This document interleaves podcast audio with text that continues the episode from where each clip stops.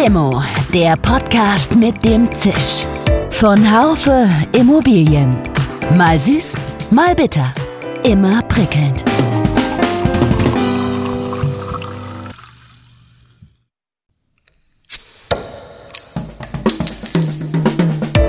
Limo, der Podcast mit dem Zisch.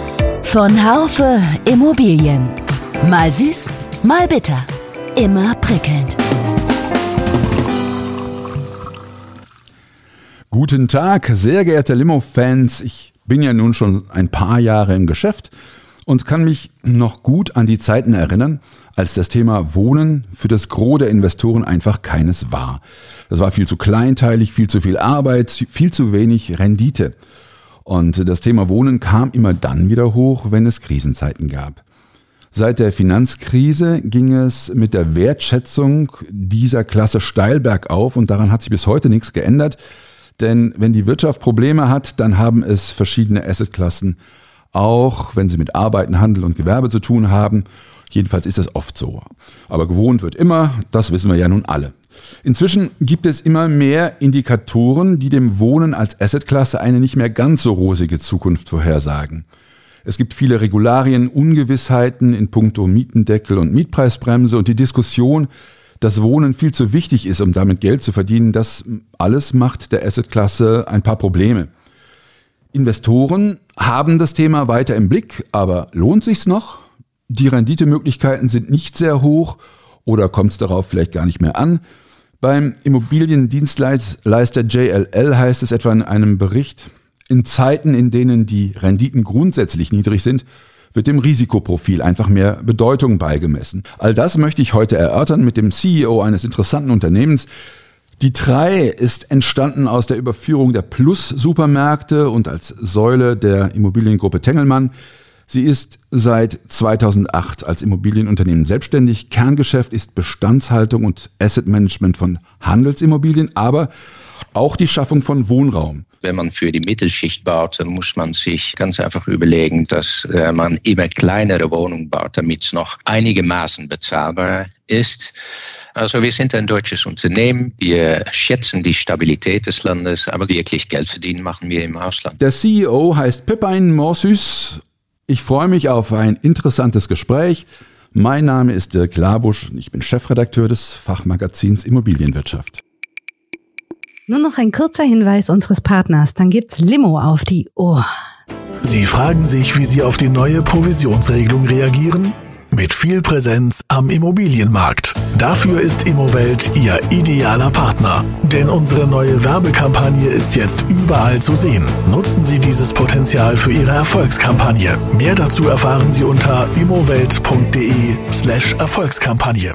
Lieber Herr Morsius, schön, dass Sie heute dabei sind. Wie fühlt man sich denn so als Niederländer in einem deutsch dominierten Unternehmen? Guten Morgen, Herr Labusch. Eigentlich sehr wohl. Also in Holland gibt es unterschiedliche Teile der, äh, des Landes. Ich komme aus dem Osten und das Osten ist selbstverständlich sehr nahe zur Grenze und das heißt auch, dass die Kultur da äh, doch relativ vergleichbar ist. Also ich fühle mich äh, hier wirklich sehr wohl. Super. Die drei hat ja Ihr äh, Projektentwicklungsvolumen im ersten Halbjahr 2020 auf äh, knapp unter einer Milliarde erhöht gegenüber 730 Millionen im ersten Halbjahr 2019. Wie viel entfällt da ungefähr auf Wohnen? Davon fällt ungefähr 70 Prozent auf Wohnen, äh, was wir dann aber auch wieder gesteuert machen über unterschiedliche Länder. Das heißt, Wohnen ist ja für Sie immer noch ein, ein sehr, sehr großer Renditebringer. Kann man das so sagen? Äh, jein. Also ähm, für uns war eigentlich die wichtigste Entscheidung, wieso wir äh, diversifiziert haben auf Wohnungen, dass wir vorher 100 Prozent auf Handelsimmobilien fokussiert waren. Äh, und ich glaube, dass jeder sicher heutzutage äh, in Corona-Krise versteht, dass das ein relativ hohes Risiko mit sich bringt.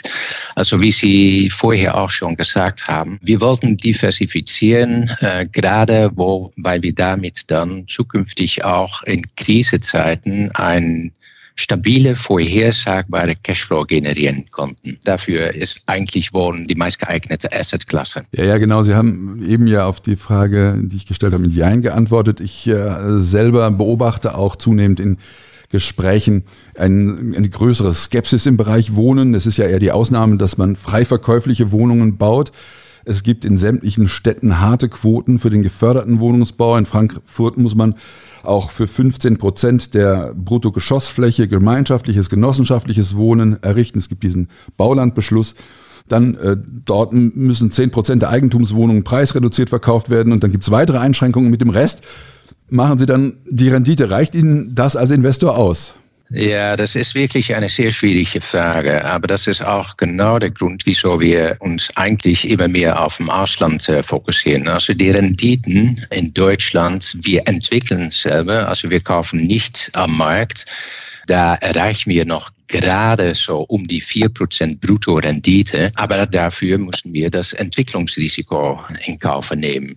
Mhm. Also das ist schon eine ziemlich große Herausforderung hier in Deutschland äh, und da sind die Renditen im Ausland tatsächlich viel höher. Das heißt, gehören Sie denn zu denen, die auch sagen, also wenn das so weitergeht, dann, äh, dann verlasse ich, verlassen wir Deutschland, was Wohnen äh, anbetrifft? Na, ja und nein. Also wir bauen noch immer ein Bestand auf in Deutschland. Wir wollen auch langfristig in Deutschland investiert sein in Mietwohnungen, denn gerade weil relativ so wenig gebaut wird und teilweise ist das auch die Politik äh, zu verschulden, aber gerade deshalb sind die Renditen auch sehr vorhersagbar. Es gibt ganz einfach unglaublich viel mehr Nachfrage als Angebot. Äh, und deshalb ist das Risiko im Markt auch relativ gering. Aber weil wir nicht nur risikofokussiert sind, aber teilweise auch renditefokussiert, werden wir mehr oder weniger äh, gezwungen, uns auch auf das äh, Ausland zu fokussieren. Das heißt, die Mietwohnungen, die Sie bauen, mit denen Sie Rendite machen, das sind dann die mit einer Kaltmiete von 20 Euro pro Quadratmeter, sagen wir mal. Ist unterschiedlich, aber grob liegt die Range so zwischen 15 und 20 Euro. Wer baut denn da noch für die Mittelschicht? Bauen Sie auch für die Mittelschicht? Bauen wir schon. Ich glaube, dass es da zwei Themen gibt. Das erste Thema ist, dass wenn man für die Mittelschicht baut, dann muss man sich ganz einfach überlegen, dass äh, man immer kleinere Wohnungen baut, damit es noch einigermaßen bezahlbar ist.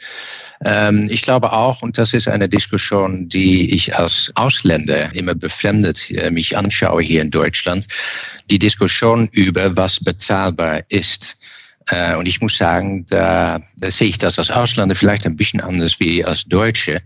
Äh, aus meiner Sicht sind Wohnungen in Deutschland noch immer relativ bezahlbar dass die stark angestiegen sind über die letzten zehn Jahre, das ist absolut richtig. Aber die 15 Jahre davor, also zwischen äh, 1995 und 2010, waren sowohl die Kaufpreise als die Mieten in Deutschland komplett flach, komplett stabil wo über diese 15 äh, Jahren insgesamt es eine Inflation von ungefähr 24 Prozent gab. Also das heißt, das Wohnen in Deutschland war vorher wirklich sehr, sehr günstig. Und jetzt hat sich das ungefähr angeglichen an das, was in anderen Ländern äh, üblich ist. Das heißt, wenn ich da mal einhaken darf, äh, Sie sind ja Niederländer, war diese Diskussion, ähm, gibt es diese Diskussion in den Niederlanden so nicht, weil Sie sagen, das Wohnen war sehr viel teurer dort? Ja, Stimmt. Also äh, da haben wir eine ruhige Entwicklung gehabt, aber eine ständige Entwicklung der Wohn- und Mietpreisen. Selbstverständlich gibt es schon in Holland auch eine Diskussion über, dass es jetzt relativ teuer geworden ist, weil auch die Preise in Holland zum Beispiel, aber das gilt auch für andere Länder, viel stärker angestiegen sind als hier in Deutschland. Die Diskussion geht aber äh, nicht äh, oder viel weniger darüber, wie hoch die Mieten oder die Kaufpreise sind. Die geht viel mehr darüber, wie können wir mehr Bauland äh, zur Verfügung stellen. Und ich glaube, dass das genau die Diskussion ist, die hier in Deutschland ein bisschen fehlt. Also dieses, dieses Thema der, der Miethöhe, das äh, bewegt mich ja nun schon, weil Sie sagen wahrscheinlich zu Recht, diese Diskussion wird in Deutschland überbewertet. Andererseits ist es ja hier so, dass ein erklecklicher Anteil einer Familie oft fürs Mieten draufgeht. Also das sind ja zum Teil 50 Prozent.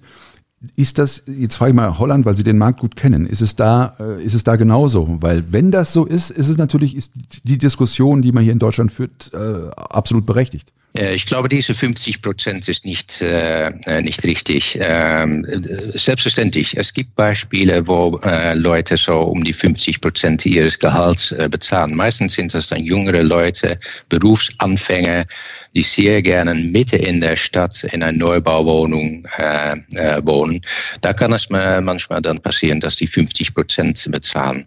International gesehen ist 30 bis 35 Prozent sicher für größere Städte ähm, ist angemessen, ist relativ normal. Und wenn wir uns dann anschauen, auch was wir zum Beispiel bauen, dafür kann man auch bei uns in der Neubauwohnung in der Innenstadt kann man wohnen. Man muss nur damit rechnen, dass man sich keine 100 Quadratmeter Wohnung leisten kann, aber dann eher äh, von, von einer 70 oder 60 Quadratmeter äh, Meter Wohnung die Rede ist. Das, das, das Gleiche geht in äh, alle anderen Länder. Also ich habe viel entwickelt in den USA, äh, war viel unterwegs in England, äh, einiges gemacht in Holland, aber auch schon längere Zeit in Deutschland. Und da sehe ich ganz einfach, dass die Preise äh, in Deutschland alle anderen Märkte hinterherlaufen. Und das wird jetzt mehr oder weniger aufgeholt. Schauen wir uns mal den Berliner Investmentmarkt an. Der ist zwar von großen Spannungen geprägt, im dritten Quartal gab es da aber einen Boom, der Umsatz ist sehr stark gestiegen und er bleibt ja der wichtigste Standort im Wohnimmobilieninvestmentmarkt äh, in diesem Jahr. Und wenn wir jetzt mal konkret auf das Projekt, Sie haben ja da verschiedene Projekte ähm, dort in Berlin und zum Beispiel dieses Porto Prenz äh, äh, und das Projekt an der Winzstraße, wo Sie viele hundert Mietwohnungen entwickelt haben. Ähm, wie kommen Sie da auf den Schnitt? Also wie sind die, wie, wie gestalten sich die, die Gespräche auch mit dieser äußerst, sage ich jetzt mal so, nicht gerade investorenfreundlichen Stadt? Ist es, ist es fair? Läuft es gut ab? Und äh, wie können Sie da als Investor überleben? Ich glaube, dass man ein klares Unterschied machen sollte zwischen Politik und Behörden. Wo ich sagen muss, dass das auch in Berlin unsere Gespräche mit Behörden äh, meistens sehr vernünftig sind. Also auch die verstehen, dass es einen Bedarf an Wohnen gibt, äh, auch wenn Neubauwohnungen ganz einfach wegen Grundstückskosten und äh, hohe Baukosten und hohe, äh, hohe Anforderungen an Bauqualität, äh, dass Neubau relativ teuer ist. Ähm, also ich muss sagen, mit Behörden äh, haben wir überhaupt kein Problem. Äh, wo wir Probleme haben, äh, ist eher mit der Politik. Äh, denn ich glaube schon, also wenn wir dann von meinem holländischen Hintergrund reden, die Politik aus meiner Sicht würde ich in Holland sagen, da heißt es Panikfußball. Also die hören auf ihre Wähle, die rufen, dass Wohnen zu teuer ist und zwingen dann die Besitzer der Mangelware, also in äh, Kasu äh, Mietwohnungen, weniger dafür zu nehmen. Äh, das ist aus meiner Sicht überhaupt nicht zielführend. Das Einzige, was da passiert, ist, dass dann noch weniger gebaut wird und es deshalb nur teurer wird. Politik in den Niederlanden funktioniert so nicht? Fragezeichen? Weniger, denn da gibt es ein klares Unterschied äh, zwischen einem regulierten Markt und einem offenen Markt. Äh, und im offenen Marktbereich, da ist man tatsächlich komplett frei, das zu bauen, was man will. Nur im regulierten Markt ähm, hat man Mietpreisbremseartiges äh, System. Äh, wenn ich so fragen darf, das ist doch genau wie in Deutschland auch. Da gibt es den freien Markt und den regulierten Markt. Äh, ja, ja. Aber was hier gesagt wird, ist, dass die freie Markt, die es gab für Bestandsgebäude aus der Vergangenheit, die wird in Berlin eingeschränkt. Hm. Ja, das, das ist ein Unterschied in Politik. Das, das würde in Holland nicht äh, passieren. Ja, gut. Kommen wir auch auf ein anderes Thema. Die drei ist ja, äh, das ist, habe ich ja schon angedeutet, ein großer Handelsimmobilieninvestor in Deutschland. So las ich, überprüfen Sie Ihren Handelsimmobilienbestand auf Potenziale für eine Überbauung mit Wohnungen. Äh, welche Herausforderungen gibt es da insbesondere? Kommt das voran, diese, diese Denke? Ja, das kommt voran. Äh, funktioniert eigentlich nur in der Innenstadt, ähm, weil äh, man doch redet von einer relativ teuren Nachverdichtung. Also das heißt, man braucht auch ein, ein äh, etwas höhere Miete. Die Herausforderungen liegen selbstverständlich darin, dass man zwei sehr unterschiedliche Nutzungen miteinander mischen muss. Also was ein Supermarkt äh, betrifft, äh, zum Beispiel, was wir machen in Berlin, da ist die größte Herausforderung äh, die Anlieferung die leer macht, äh, die wir deshalb zum Beispiel einhausen. Also das heißt, äh, äh der LKW steht im Gebäude, äh, wo alle Waren dann äh, in den Supermarkt gehen. Also deshalb hört man diese Lärm, hört man nicht. Ein anderes Problem ist, dass ähm, Supermarktbetreiber am liebsten so wenig wie möglich Stützen haben äh, in ihr Laden. Ganz einfach, weil man dann eine viel bessere äh, Ausrichtung der, der, der Regale machen kann. Aber wenn man Wohnungen oben drauf baut, dann ist das stat, äh, statisch ganz einfach meistens nicht möglich. Also das ist eine weitere Herausforderung. In der Innenstadt ist auch Parken eine, äh, eine Herausforderung. Denn viele Supermarktbetreiber haben noch immer am liebsten, dass, dass es äh, so viel wie möglich Außenstellplätze für Autos gibt. Na, ob es dafür einen Bedarf gibt, ist eine völlig andere Diskussion.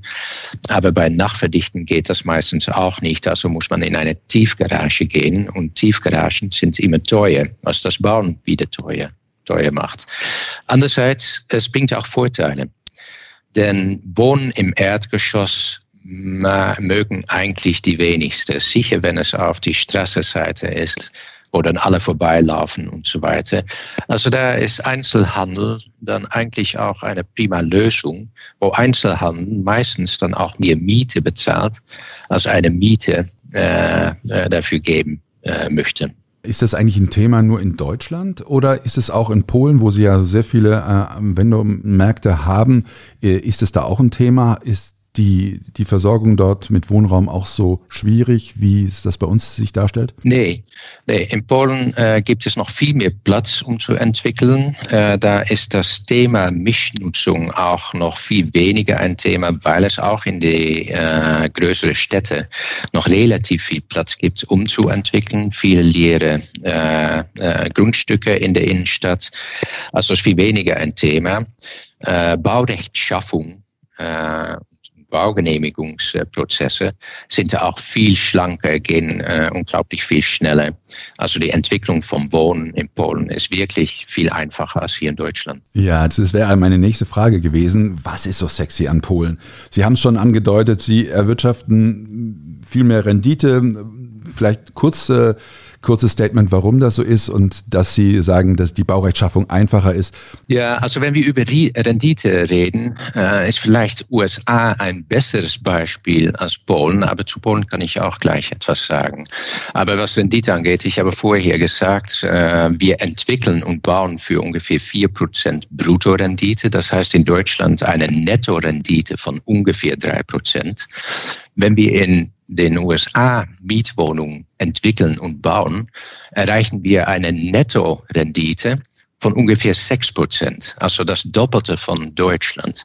Es gibt auch einen guten Grund, äh, viel höhere Volatilität, also wo in Deutschland durchschnittlich so 10 bis 15 Prozent der Miete äh, jährlich ausziehen, ist das in den USA eher so 50 bis 60 Prozent. Heißt auch, dass wenn es eine Krise gibt, ähm, die Empfindlichkeit für Mietsenkung in, äh, in den USA viel, viel höher sind als hier in Polen.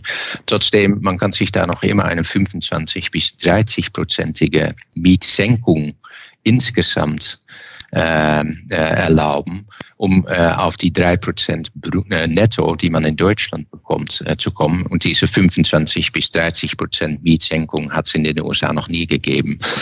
Was Polen betrifft, das war bisher eigentlich fast rein ein Eigentumwohnungsmarkt. Das ändert sich aber jetzt, weil auch Wohnen in Polen teurer geworden ist und die jüngere Generation äh, auch eigentlich lieber mietet. Also da sehen wir, dass das eine, eine relativ neue Markt ist.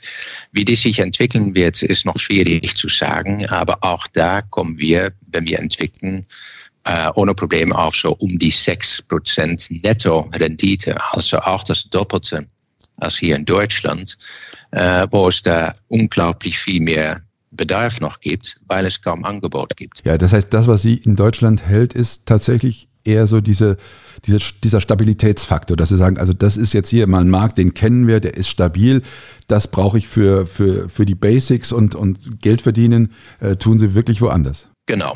Also wir sind ein deutsches Unternehmen. Wir sind auch gerne tätig hier in Deutschland. Wir schätzen die Stabilität des Landes. Aber genau wie Sie sagen, wirklich Geld verdienen machen wir im Ausland. Thema Mietsenkung würde mich nochmal interessieren. Sie sagten eben, also wir reden ja von Wohnungsmieten. Ist das tatsächlich ein Szenario? Wo, wo, wo hat es schon mal Wohnungsmietsenkungen gegeben? In Polen? Nee, äh, Polen hat da äh, eigentlich überhaupt keine Geschichte, weil es äh, bisher fast nur Eigentumswohnungen gab. Äh, hat alles damit zu tun, dass ähm, äh, bei dem Umbruch ähm, äh, Ende der 80er Jahren, Anfang 90er Jahren, hat die Staat ganz einfach fast alle Wohnimmobilien an den Nutzer verkauft. Also es gibt da kaum ein, äh, einen Mietmarkt. Es gibt auch äh, keine Mietregulierung. Also es könnte tatsächlich in Polen eine Mietsenkung geben. In den USA ist das völlig anders. Da ist ein Mietvertrag läuft für ein Jahr und hört dann auch automatisch auf. Also das heißt, mehr oder weniger, da muss man jedes Jahr wieder neu verhandeln mit den Mieten. Heißt auch, dass wenn es da tatsächlich eine Krise gibt und Leute ausziehen, zum Beispiel wieder zurückziehen äh, äh, zur Familie, äh, dann ist die Frage, findet man eine neue Miete? Und da gibt es dann tatsächlich auch mal Mietsenkungen. Sie sind ein großer Bestandshalter von Immobilien, von Wohnungen. Die nächste Frage ist gerade vor dem Hintergrund für Sie schwierig, als Sie ja nun gesagt haben, Sie, äh, Sie erwirtschaften keine große Rendite in Deutschland. Aber die Frage, die mich dann auch immer umtreibt, inwieweit kann denn die Immobilienwirtschaft oder inwieweit können Projektentwicklungen dazu beitragen, dass die soziale Schere nicht weiter auseinander klappt? Gibt es hier überhaupt Möglichkeiten oder würden Sie sagen, das ist Aufgabe der Politik? Es gibt Möglichkeiten aus meiner Sicht. Und das ist genau die Diskussion, die ich gerade erwähnt habe über Verfügbarkeit von Bauland, aber nicht nur das, auch über Nachverdichtung. Also einfach gesagt, äh, es gibt eine beschränkte Vorrat an Bauland. Also wenn man nicht mehr Land äh, schaffen kann, dann sollte man ganz einfach dafür sorgen, dass zumindest innerstädtisch, dass man mehr bauen kann auf dieselbe Fläche. Ich glaube, das ist typisch eine politische Aufgabe. Äh, Baulandschaffung, aber auch äh, weitere Nachverdichtung. Äh, es gibt selbstverständlich jetzt das urbanes Gebiet. Das ist absolut ein richtiger Schritt oder ein Schritt in die richtige Richtung. Äh, ist aber absolut noch nicht äh, äh, weit genug. Äh, da, da kann wirklich noch viel mehr gemacht werden. Auch wir, auch, auch wo die Behörden das äh, äh, am liebsten anders wollen. Es ist unglaublich, wie viele Diskussionen wir noch immer haben bei Entwicklung, wo wir arbeiten müssen mit einer äh, Grundflächenzahl von eins oder anderthalb, die aus der 50er, 60er oder 70er Jahren kommt, wo inzwischen selbstverständlich ein, ein komplett anderer Bedarf an Wohnfläche und städtebauliche Konzepte gibt. Letztes Thema. Wir werden auf der Expo eine Podiumsdiskussion haben zum Thema, wie wirkt sich denn Corona auf Büro und Wohnen aus? Ähm, können Sie uns mal einen Vorgeschmack auf die Diskussion geben? Welche Thesen haben Sie? Gibt es da Auswirkungen aus Ihrer Sicht? Ja, ich glaube, dass Corona, das hat sich bisher auch, äh, auch bewertet, keinen riesen Einfluss auf ähm, die Wohnimmobilienbranche hat. Und ich glaube, dass letztendlich der wichtigste Grund dafür ist, dass es eine unglaublich große Spalte zwischen Bedarf, Nachfrage äh, und Angebot gibt. Und solange es diese äh, große Spalte gibt, dann kann passieren, was, was, was kommt. Aber da werden die Preise nicht, äh, nicht großartig senken. Ich glaube tatsächlich, dass, aber da spreche ich selbstverständlich aus Entwickler- und Eigentümersicht, einer der wichtigen Fokuspunkte noch immer ist, äh, wohin sollte es gehen äh, mit der Wohnpolitik in Deutschland. Ich glaube, mehr wollen wir zu diesem Thema auch nicht sagen, um nicht alles allzu viel vorwegzunehmen. 14. Oktober, da wird es diese Diskussion geben. Informieren Sie sich gerne, meine lieben Zuhörerinnen und Zuhörer. Ähm, jetzt eine letzte Frage äh, an Sie, Herr Morsüß. Angenommen, Sie hätten eine Limo frei.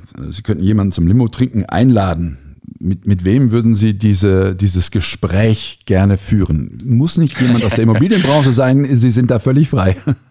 Ja, ja. Ähm, ich glaube, ich möchte äh, Herr Seehofer gerne einladen. Äh, und das hat selbstverständlich alles damit zu tun, was ich gerade gesagt habe über deutsche Wohnpolitik. Ähm, ich vermute aber auch, dass wir, äh, äh, dass es nicht ausreicht, dass wir nur eine Flasche Limo haben, aber dass wir wahrscheinlich viele Kisten Limo brauchen. und nicht nur, weil, die, die, weil wir reichlich Zeit brauchen, aber auch, weil sich wahrscheinlich viele, viele andere äh, Wohnungseigentümer und Entwickler bei uns anschließen möchten. Vor allen Dingen vor dem Hintergrund, dass Limo auch äh, das äh, Wasser auch Limo äh, ist, das, das legen wir jetzt erstmal so fest. Viele Flaschen Wasser könnte das ein langes und gutes Gespräch werden mit Herrn Seehofer. Ja, ich danke Ihnen ganz herzlich, äh, meine Damen und Herren. Und wenn Sie diesen Podcast vor der Exporeal 2020 hören, dann freue ich mich wirklich, wenn Sie dabei sind, äh, wenn wir uns am 14. Oktober zusammentreffen. Ich fand es sehr spannend, dass Sie nochmal gesagt haben, Herr Maussüß, dass diese, dass die Frage gestellt haben, worüber reden wir hier eigentlich? Ähm, sind die Wohnungen nicht auch inflationsbedingt durchaus bezahlbarer, sogar möglicherweise geworden, als sie in den letzten Jahren waren? Also diese Panikpolitik, so wie Sie es genannt haben, die könnte durchaus, ähm, die könnte man durchaus auch, äh, auch lassen. Und das Thema Überbauung ist ja ein großes Thema. Das fand ich äh, spannend von Ihnen auch zu hören, welche, welche Probleme es hier gibt. Wir haben über die Möglichkeiten auch der äh, Politik gesprochen, über das Thema Nachverdichtung und Verfügbarkeit von Bauland. Die großen Themen, die äh, verschiedene Kommunen schon anpacken. Und ich freue mich sehr, wenn wir uns dann ganz bald live sehen. Alles Gute für Sie und, äh, und viel Glück, Herr Monsus. Vielen Dank, Herr Labusch. Schön, dass Sie dabei waren. Bis zur nächsten Folge von Limo, dem Podcast mit dem Zisch von Haufe Immobilien. Um keine Folge zu verpassen, abonnieren Sie doch einfach den Podcast in Ihrer Podcast-App. Schön, dass Sie dabei waren. Bis zur nächsten Folge von Limo, dem Podcast mit dem Zisch von Haufe Immobilien. Um keine Folge zu verpassen, abonnieren Sie doch einfach den Podcast in Ihrer Podcast-App.